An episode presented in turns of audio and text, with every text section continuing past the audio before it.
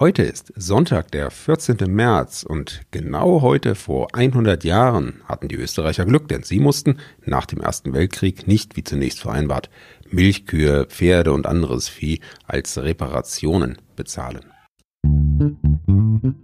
Was geschah heute, vor einem Jahr, vor 10, 50 oder 100 Jahren? Was geschah vor Jahr und Tag?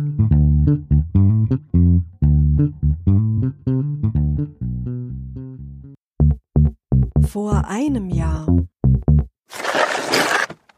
Am 14. März 2020 ließ Microsoft-Gründer Bill Gates wissen, dass er nach über 40 Jahren im Unternehmen seinen Posten im Verwaltungsrat des Softwarekonzerns räumen möchte.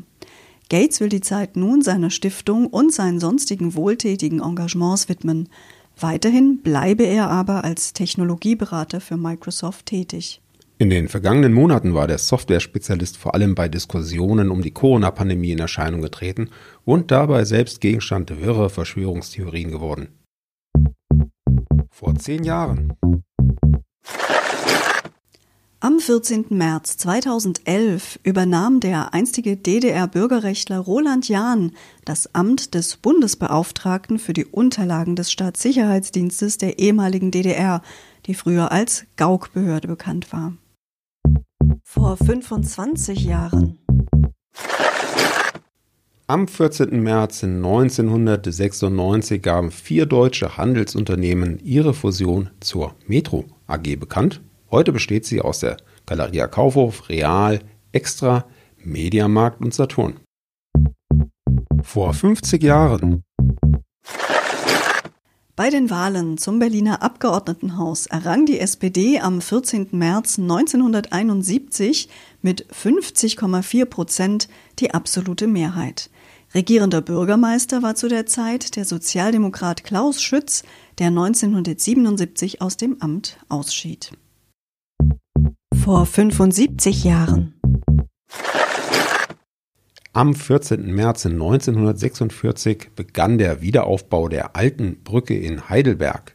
Die Brücke war im Zweiten Weltkrieg von der deutschen Wehrmacht gesprengt worden, um die Truppen der Alliierten am Vormarsch zu hindern. Heute gehört die Brücke zu den bekanntesten Sehenswürdigkeiten und Wahrzeichen Heidelbergs. Sie wird für den Fußgänger- und Radverkehr genutzt. Werktags ab 16 Uhr bis zum nächsten Vormittag um 11 Uhr darf sie auch von den Autos befahren werden. Vor 100 Jahren. Ja, Sebastian, wie war das jetzt mit den Österreichern und den Reparationszahlungen? Ja, die sollten nach dem Ersten Weltkrieg Pferde, anderes Vieh und Milchkühe vor allem als Reparationen an die Alliierten zahlen. Das war so im Vertrag von Saint-Germain 1919, also zwei Jahre vorher, beschlossen worden. Aber am 14. März 1921 beschloss dann der Botschafterrat der Alliierten in Paris, dass sie das eben doch nicht tun müssen.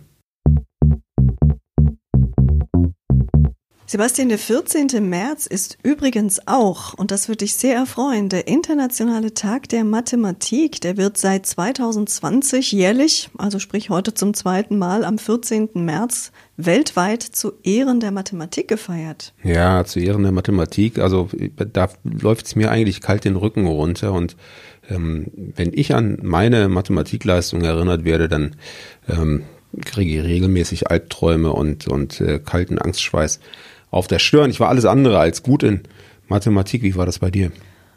War kein Glanzfach von mir, ganz sicher nicht, aber ich war so im guten Mittelfeld, würde ich sagen. Mhm. Initiiert wurde der Aktionstag äh, von der UNESCO übrigens, um auf die zentrale Rolle der Mathematik hinzuweisen.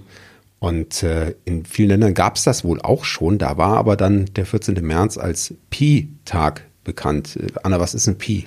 Pi ist eine sogenannte Kreiszahl, habe ich jetzt aber auch recherchiert, weiß ich nicht aus dem Ärmel geschüttelt. Das heißt in der Welt der Mathematik so viel wie eine mathematische Konstante, die als Verhältnis des Umfangs eines Kreises zu seinem Durchmesser definiert ist. Naja, siehst du, da wird mir schon wieder ganz schlecht und ich hoffe ganz inständig, dass ich heute Nacht keine Albträume davon bekomme. Das wünschen wir euch übrigens auch. Freuen uns, wenn ihr morgen wieder mit dabei seid. Tschüss, bis dahin sagen Anna und Sebastian. Der Podcast vor Jahr und Tag erscheint täglich neu. Produktion tonbildschau.de Dr. Anna Kugli und Sebastian Seibel GBR. Mit uns können Sie sich hören und sehen lassen.